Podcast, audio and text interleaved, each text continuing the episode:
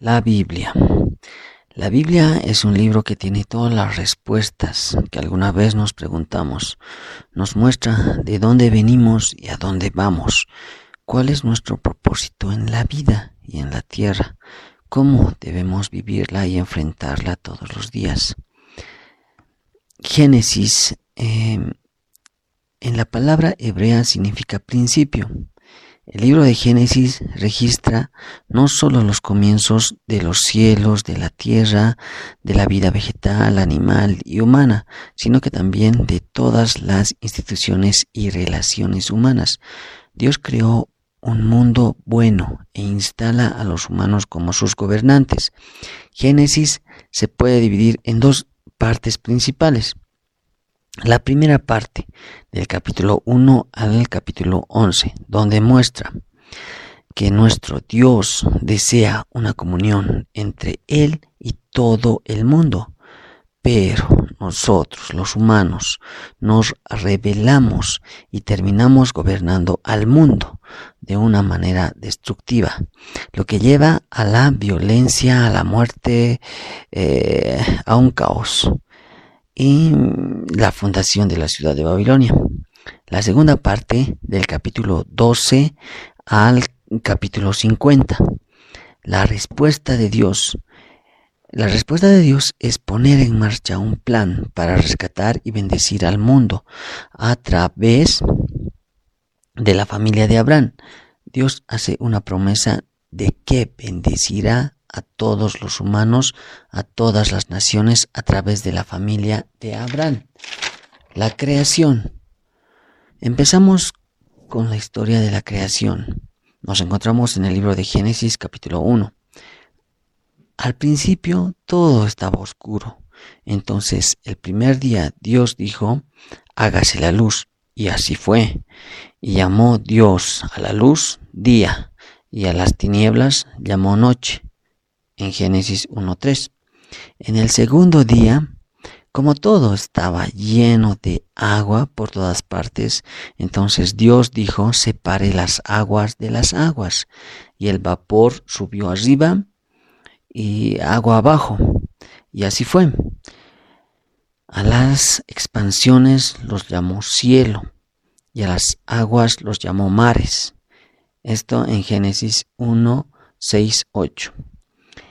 En el tercer día, como la tierra estaba llena de agua, Dios dijo, júntense las aguas que están debajo de los cielos en un lugar y descúbrase lo seco. Y así fue.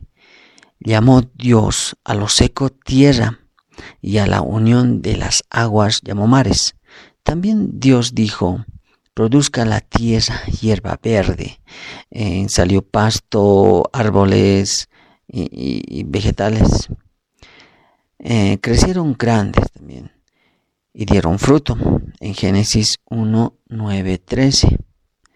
En el cuarto día, Dios dijo, haya lumbreras en la expansión de los cielos, en el espacio muchas estrellas, para separar el día de la noche. Y así fue. Pero a una de ellas lo acercó cerca de la tierra, para que haya calor y una lumbrera pequeña para que estuviera en la noche. En Génesis 1.14. En el quinto día, Dios dijo, produzca las aguas seres vivientes. Eh, y, produjo, así como peces, delfines, ballenas y todo tipo de, de peces. Y también dijo, las aves que vuelan sobre la tierra. O sea, que produzca aves sobre que vuelen sobre la tierra, así como palomas, águilas, aves de distintas variedades, todo tipo. Dios lo bendijo, dijo, fructificad y multiplicaos según su especie en la tierra. Esto está en Génesis 1, 20, 23. En el sexto día Luego dijo Dios, produzca la tierra seres vivientes, según su género, eh, mamíferos, reptiles, etc. Y, produjo animales como caballos, tigres, perros, ovejas, leones y todos. Y dijo Dios, hagamos al hombre a nuestra imagen conforme a nuestra semejanza.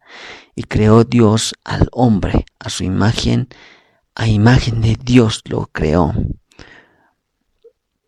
Forma al hombre del polvo de la tierra, con un soplo en su nariz le dio aliento de vida. Y vio Dios todo lo que había hecho, y he aquí que era bueno en gran manera. Génesis 1.24. Dios le dijo a Adán que ponga los nombres a todos los animales y, puso los nombres, leones a los leones, jirafas a las jirafas, ovejas a las, ovejas y a todos. Y vio a Adán que todos tenían su pareja. Adán eh, se encontraba solo y de repente Adán cerró, cerró sus ojos, entró en un sueño profundo y se durmió. Dios tomó de una de sus costillas y formó a Eva. Adán, al despertar, estuvo muy contento y feliz porque ya había tenido su pareja. En el séptimo día, Dios reposó, Dios descansó. Amén.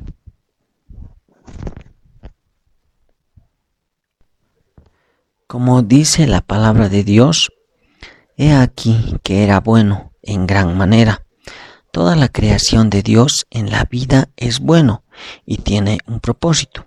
Así como por ejemplo las hormigas parecen, parecen indefensas, a veces pueden ser molestosas en un patio de casa, pero las hormigas extinguen plagas, ayudan a fertilizar los suelos y con ella la tierra obtiene mayor oxigenación dispersan las semillas, lo transportan hacia el lugar donde van.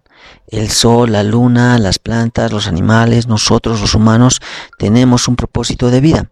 Dios nos diseñó con un propósito y nos puso en el lugar perfecto, así como el sol eh, le puso a una distancia perfecta. Si estuviera un poco más alejado de la Tierra, eh, todos estaríamos congelados. Si el sol estuviera un poco más cerca, todos en la Tierra nos quemaríamos de tanto calor.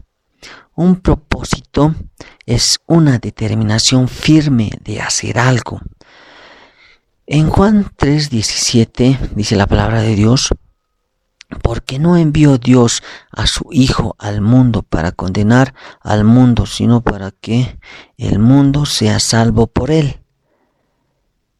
Cristo cumple su propósito en la tierra.